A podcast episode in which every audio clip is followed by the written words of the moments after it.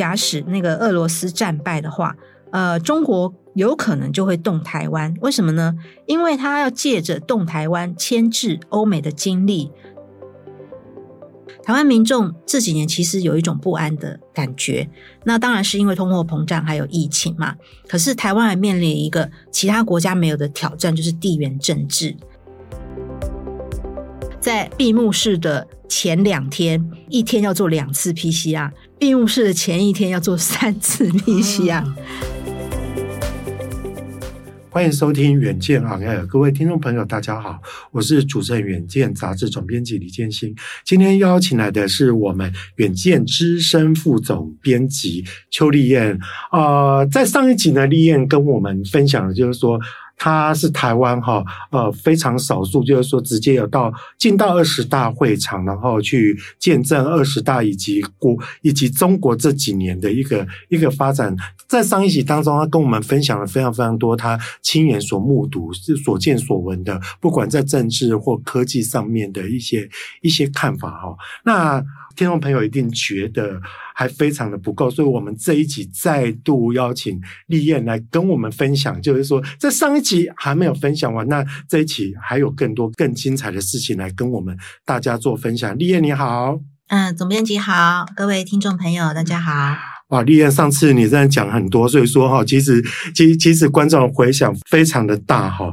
那这一集我们紧接着再问一些更深入的一些一些问题哈。那上一集我们好像都非常的 peace，我们都提到中国的问题跟中国还有美国的问题。那现在我们要直击我们的核心，就是台湾人最关心的，就是哈两岸的一个问题哈。其实习近平在二十大的报告当中，他有提。出新时代解决台湾问题的一个总体方略，那包括就是说，他促进两岸的一个交流合作，而且，哎，听好了，他坚决反对台独的分裂行径，以及坚决反对外部势力的一个干涉，那都可以显示出来，就是说，北京对于对于北京而言啊，台湾问题真的。是非常非常重视，而且台湾问题俨然就是美中的一个问题哈。那俐燕你在近身观察，你怎么去解读哈？就是习近平对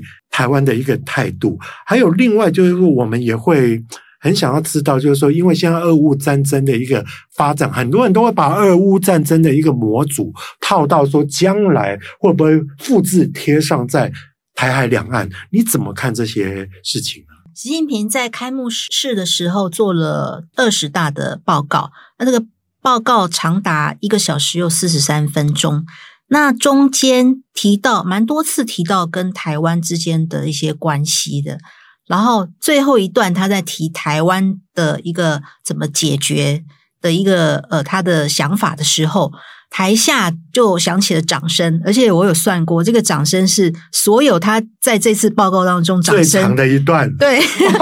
就是大家鼓掌，大概有超过三十秒，吼，也鼓掌的很大声，吼，呃，可能也是他们安排好的啦。那总归的来说，吼，呃，我们每一次都会针对中国国家领导人对两岸问题的一个发言做很详细的解剖跟分析，哈，啊，那这一次。他提到台湾的总字数，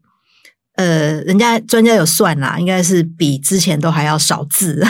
少了，反而比较少啊。对对对，但是口气更强硬。那和平统一、一国两制，这个他一定有提，一定会提。然后九二共识也会提，这个都是旧的有的。那比较不一样的是说，哈，他说要推进台湾各党派、各阶层人士就两岸关系和国家统一。展开广泛协商，那这一段话的重点就在“协商”这两个字，所以呃，是是在协商，他可能会在协商这方面做一些动作。然后，习近平最主要的一段话，也是他讲完之后，台湾各大媒体都纷纷转述的报道的一个一段话，就是说，解决台湾问题是中国人自己的事，要由中国人来决定，然后将以最大诚意、尽最大努力。争取和平统一的前景，但绝不承诺放弃使用武力，保留一切采取必要措施的选项。这个话的话，呃，事实上以前的中国国家领导人也说过，那习近平比较不一样的是说，他在后面说的，他说针这一段话就是不承诺放弃武力，这是针对外国势力干涉和极少数台独分裂分子。一不是针对广大台湾同胞，这代表什么意思呢？这代表说绝不承诺放弃使用武力，是针对台独和外国势力干涉。那这个奥妙点就是他要把这个动作与广大台湾同胞做切割。那接下来就是他在讲，就是让大家呃现场大概两千三百四十位中国中共党代表鼓掌长达半分钟的，就是他讲的这段话。国家统一、民族复兴的历史车轮滚滚向前，然后祖国统一一定要实现，也一定能够实现。那这个比较不跟以前不一样，就是说他有提到历史车轮滚滚向前。那那这个这句话也是有讲究的哦，因为你发现国家统一是放在民族复兴的前面哦，所以国家统一比民族复兴重要，所以你就知道。在未来的十年当中，针对台湾问题，习近平一定会有所作为，然后他不会交白卷。哇，你其实其实刚刚李燕跟我们解构了，就是每一段话的的排序，你就可以知道，就是说，呃。习近平啊，在在对于对台问题哈，他哪一句话讲的比较轻，哪一句话讲的比较重，还有哪一个排在前面哈？就是说，当国家统一胜过于民主复兴的时候，你就知道，就是说他的他的 priority 是怎么怎么放的哈。那另外，其实有一个议题也是，呃，在二十大的这个过程当中，一直被台湾人非常关注的，因为刚好在这个时候，其实出了一本很很有名的书，叫做《Trip War》，就是说。晶片战争嘛，就美国人的一个解读啦。其实或许跟台湾不一样，因为台湾人都会觉得，就是说，哇，所谓那个晶片的晶片战争，好像对，就代表台湾哦很厉害，他可以掌握先进制程。可是对于美国人，他会觉得说，其实这个威胁，因为他也很担心，就是说，我们太多先进制程都掌握在台湾的手中，那万一台湾哪一天被中国拿走的话，哈，这个这个部分的话，哎，这该怎么办？所以说，其实美国。之所以会对中国祭出全面的晶片禁令，哈，呃，是有它的一个道理的。那这边我要问问立燕的，就是说，哈，其实晶片就就是这个禁令来讲，感觉上好像在肯定台湾，那好像是在扼杀中国。但是问题，别忘了哦，我们有非常多的台商，其实都是在。中国的，而且其实我们我们在那之前，其实我们也有很多晶片是卖到中国。那你觉得像这样的一个发展下去，哈，我们就不由得会想要说，那台商要怎么自处？那会不会有选边站的问题？你怎么看呢？我先补充一下，呃，总编辑刚才讲到的这个俄乌战争，哈，它跟台海局势中间是不是指是不是对比类比呢？还是说事实上两者是互相有所牵连的？哈、嗯？呃，我是看到美国有一个知名的华裔学者，他是布鲁斯金斯学会约翰桑顿中国中心的主任，他叫李晨。李晨在二十大之前和《纽约时报》的专栏作家弗里曼有一次那关于中国二十大的对话，李晨就说：“哈。”呃，中国人知道，就是说，在俄乌战争当中，如果俄罗斯被美国跟北约袭击的话，而且打败了俄罗斯，他们下一个攻击目标就是中国大陆。这不是我说的哦，这是李晨说的哦。然后，如果美国相反的，美国和北约如果在台湾问题上面继续步步进逼中国大陆的话，中国大陆就只好加强跟俄罗斯的合作。那李晨还指出说，如果呃美国为了要把中国大陆当成最可怕的敌人，然后在台湾问题上面打台湾牌试探中国的话，就是把北京置于尴尬的境地当中，因为呃没有哪个中国领导人支付得起失去台湾还有遭受北约攻击的代价。那这种互相强化的恐惧和仇恨是当前的危险所在，哈。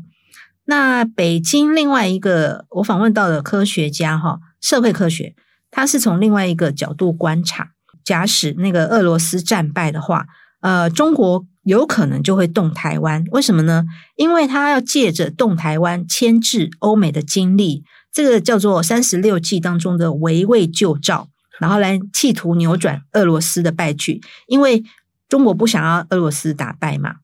那所以他就会做这样子一件事情。如果他不这样做，就是帮助俄罗斯。避免被打败的话，那他就要准备在未来五到十年做一个孤独的大国。这就是那个俄乌战争跟台海之间的一个关系哈。呃，但是如果现阶段中国要想再动台湾的话哈，呃，美国无疑会把原来集中在俄罗斯的资源，然后调动到台海这边来，然后大家会一起共同遏制来自中国大陆的一个威胁。那未来会怎么走？就是我想说的，就是说台湾在这当中非常关键啦。那除了说在这个呃军事外交上面有这个针对台湾问题的错综复杂，然后风云诡谲的一些情势之外，在科技面，台湾的资通讯供应链事实上也会有所冲击哈。在之前的中美贸易战，台商还可以说，就是说，哎，他可以中国设一个生产基地，美国也设一个。生产基地，对对对，就是可以用利用这样的方式，可是，在现在的科技战当中，吼，呃，中美已经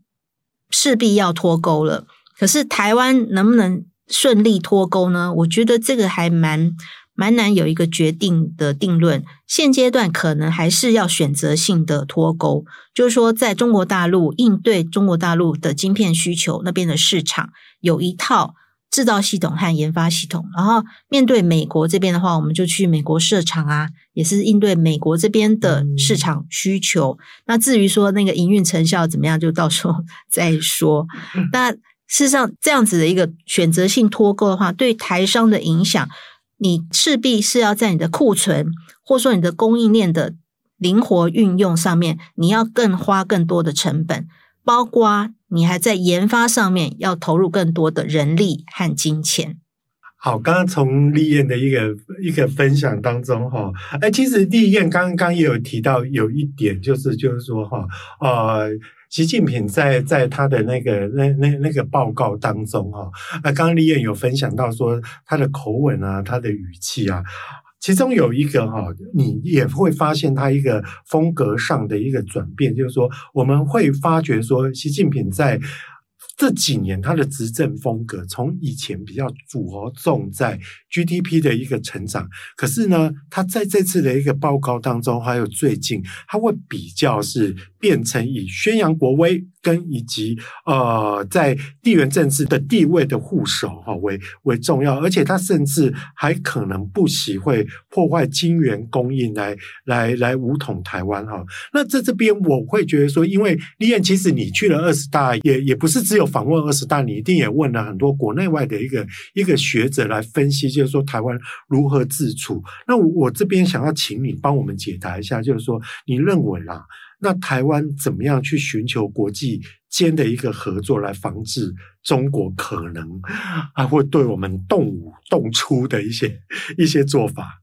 我觉得台湾的国际空间可能不大。就是台湾很被动啦，嗯，哦，因为刚才我们有分析嘛，中美博弈的一个情况之下，台湾可能就是在中间被沦为这种棋子，或是沦为一种台湾牌这样子的一个角色，所以说很被动。有一个专家讲的一件事情让我印象深刻哈，就是我们远见有举办了二十届的高峰会，刚好就是在二十大闭幕的隔天，那这个呃有一位。受访的论坛来宾，他是台北论坛基金会的董事长，他叫苏起。那苏起是以三张阴阳脸来形容这几年台湾在美中台之间的一个角色。哈，首先苏起就说，台湾民众这几年其实有一种不安的感觉，那当然是因为通货膨胀还有疫情嘛。可是台湾还面临一个其他国家没有的挑战，就是地缘政治。那地缘政治，事实上很多台湾民众都有很深层的无力感。那在美中的议题之下，哈，台湾就是很被动，能够提出的建议其实非常有限。那苏起讲话很好玩，他说他赞扬蔡英文说，台湾不是只有棋子，也可以做棋手。那苏起说。蔡英文这几年棋手这个角色做得很好，可是苏起话锋一转，马上说蔡英文这个好好错了地方，因为蔡英文在美中美中台关系当中后会变成三张阴阳脸，然后台湾外部的人看到的是阳脸，然后台湾内部人看到的是阴脸，然后一阴一阳，台湾内外对于台湾的角色解读完全不同。就是快要精神分裂了。然后，首先第一张阴阳脸就是两岸关系。呃，他形容就是说，在两岸关系当中，蔡英文扮演是白雪公主啦，但是舒淇认为他在台湾内部，他其实是那个皇后。就是说，因为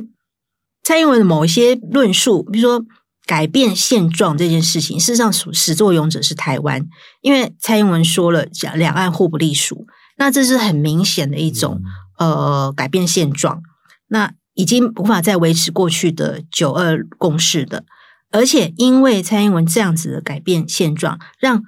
美国还有中国之间的纷争变得更加激化，就跟我们讲想的不一样。我们以前是认为说，呃，台湾问题是这个美中关系之下的受害者、牺牲者，但是在苏起的观点当中，他是因为。台湾改变现状这件事情，反而使中国和美国之间的矛盾变得更严重。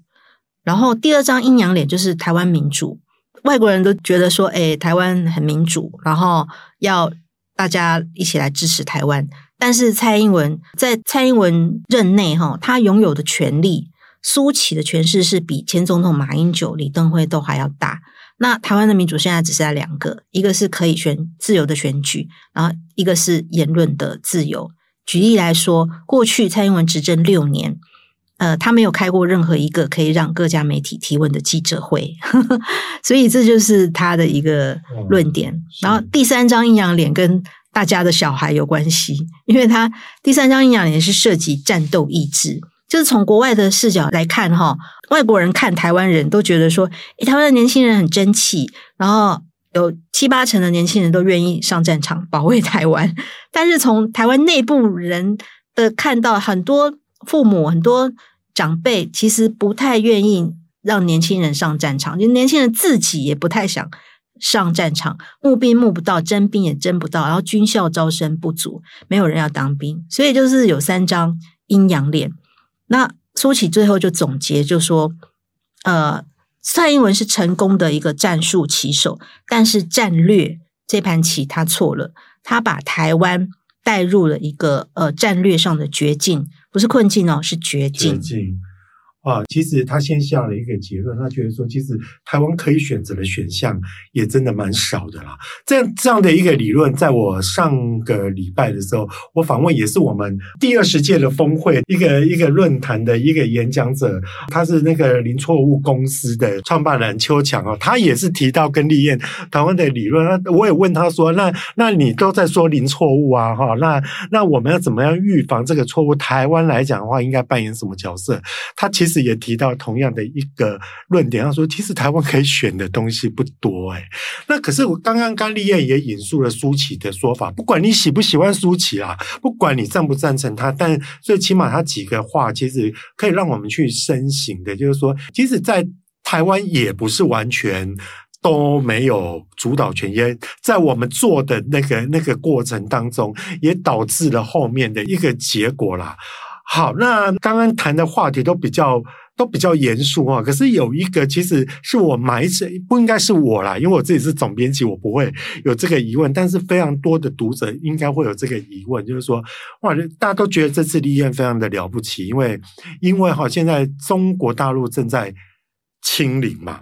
那那清零的话，其实其实我们都知道说，在我们录音的这个时候，中国大陆正那个富士康的郑州，哇，那个那个事情也很大，就是郑州大逃亡。所以说，清零是一件非常严峻跟严肃的一个问题。所以，其实外国的媒体啊啊，不要说外国，就是说哈，其实外面的媒体要要进到二十大，其实非常不简单哈。立燕可不可以跟我们分享一下，就是说，你那时候，不管你在去申请到这个采访资格，还有你应该是蛮早就已经去那边，去那边整个被居家隔离，然后进到会场都这么自由吗？需要抽签吗？你你有几次进到那个会场去？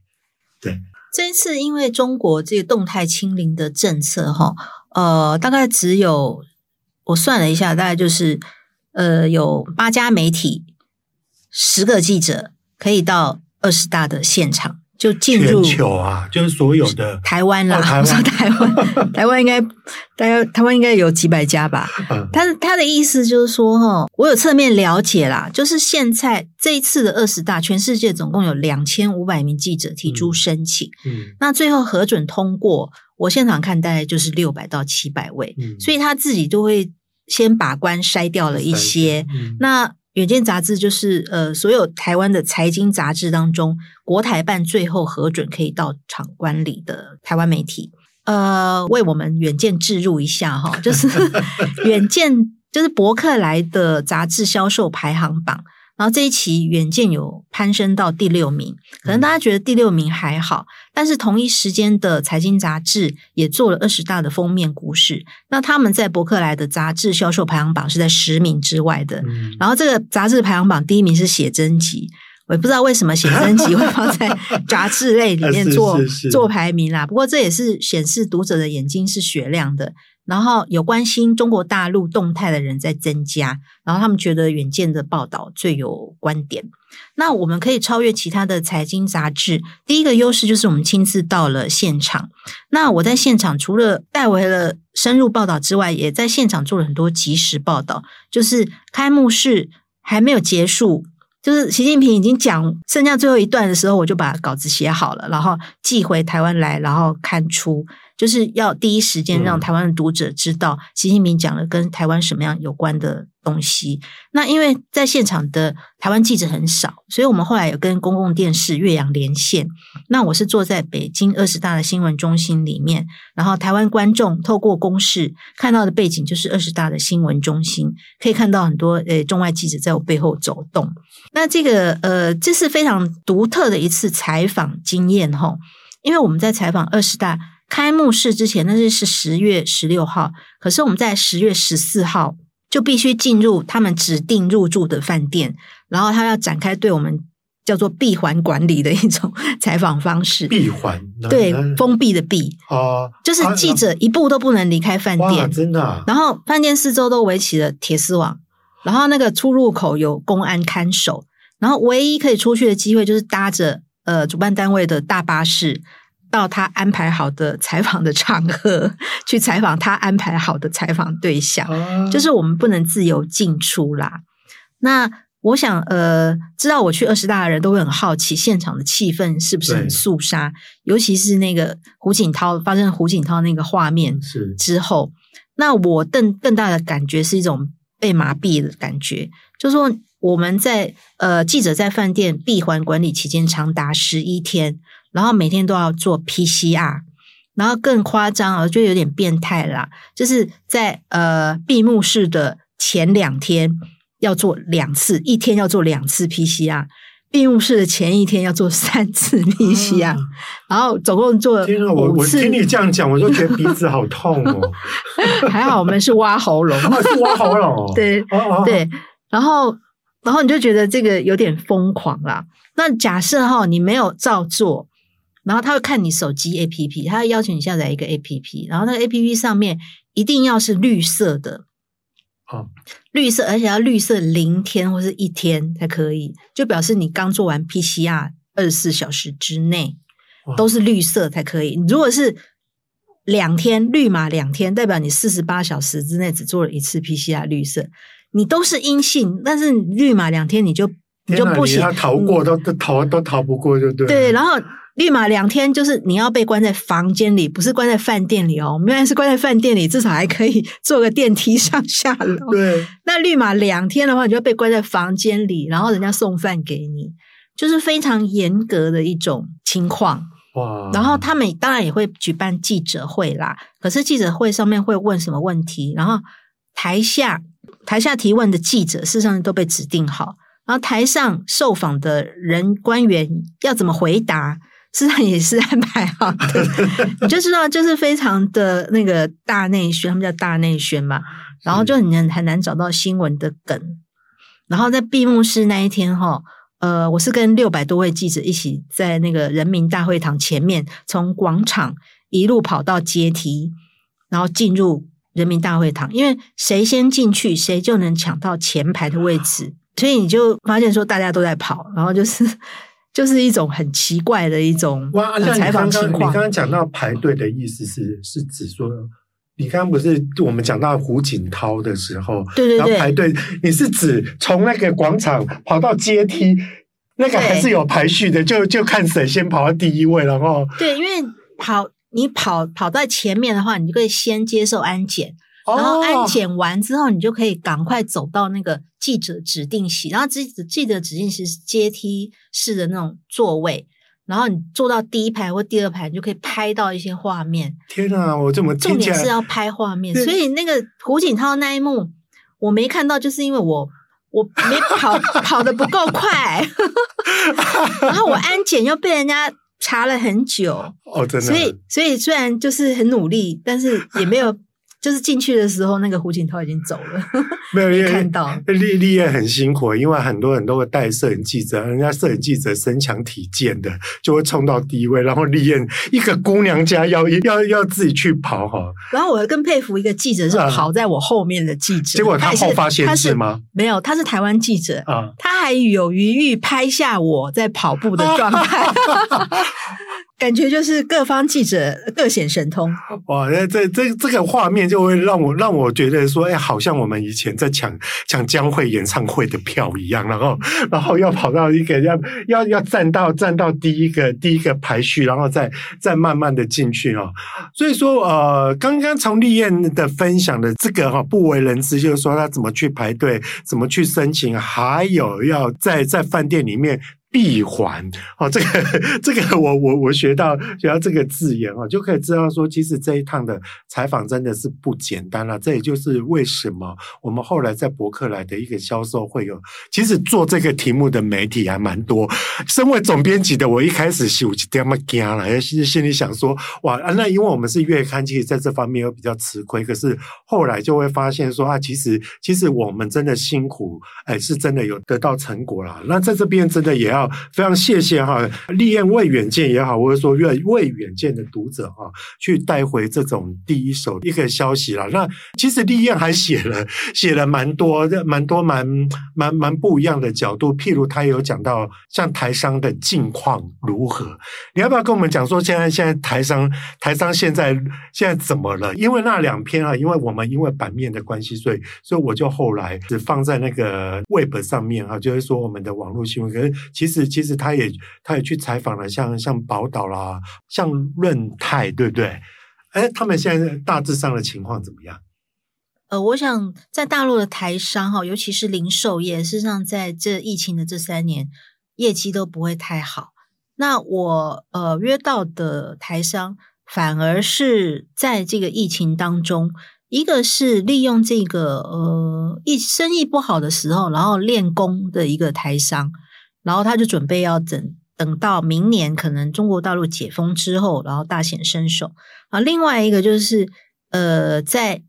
疫情狂暴的一个情况下，他的事业很特别，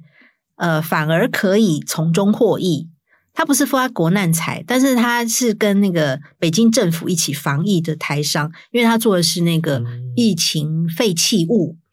就是像比如说，我们做完那个 PCR 检测的那些，哦、理解理解，他那个东西也要被被处理，就对，对对对对对，他是专门处理垃圾。我有到他现场的工厂去参观，这是超巨大的一个焚化炉，他们叫回转炉啦，啊、哦呃，不能讲焚化炉，回转炉。超级巨大的回转炉，然后那个整个工厂的地面几乎黄色，都是黄色的垃圾袋，因为他们规定那种医疗废弃物黄色，黄色的，对对。然后就发现，哎，他们真的是他们在疫情期间就是要加码加班，然后都要那个把这些北京的垃圾呃医疗垃圾呃清理完毕，然后让北京可以正常的运转，是功劳蛮大的。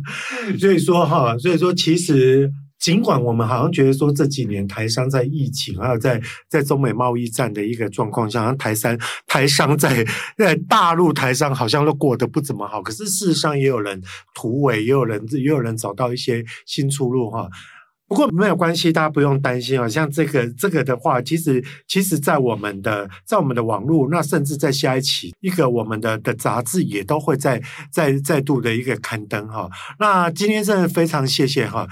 毕业连两集来的一个分享，其实如果各位哈呃对于听 Podcast 还有很多不解的地方，因为。其实有里面有很多的字眼，还有更细腻的一些文字，其实都可以去看一下我们这一期的一个封面故事啊，第四百三十七期，也就是《解码红色野心》这个封面啊，哎，大家多多支持，因为这个真的哈，用血汗换来的一个封面哈。好，那也请大家每周一定要锁定我们的远见 On Air，帮我们刷五星评价，让更多人知道我们在这里轻松陪你聊财经。产业跟国际大小事，我们下次拜拜喽。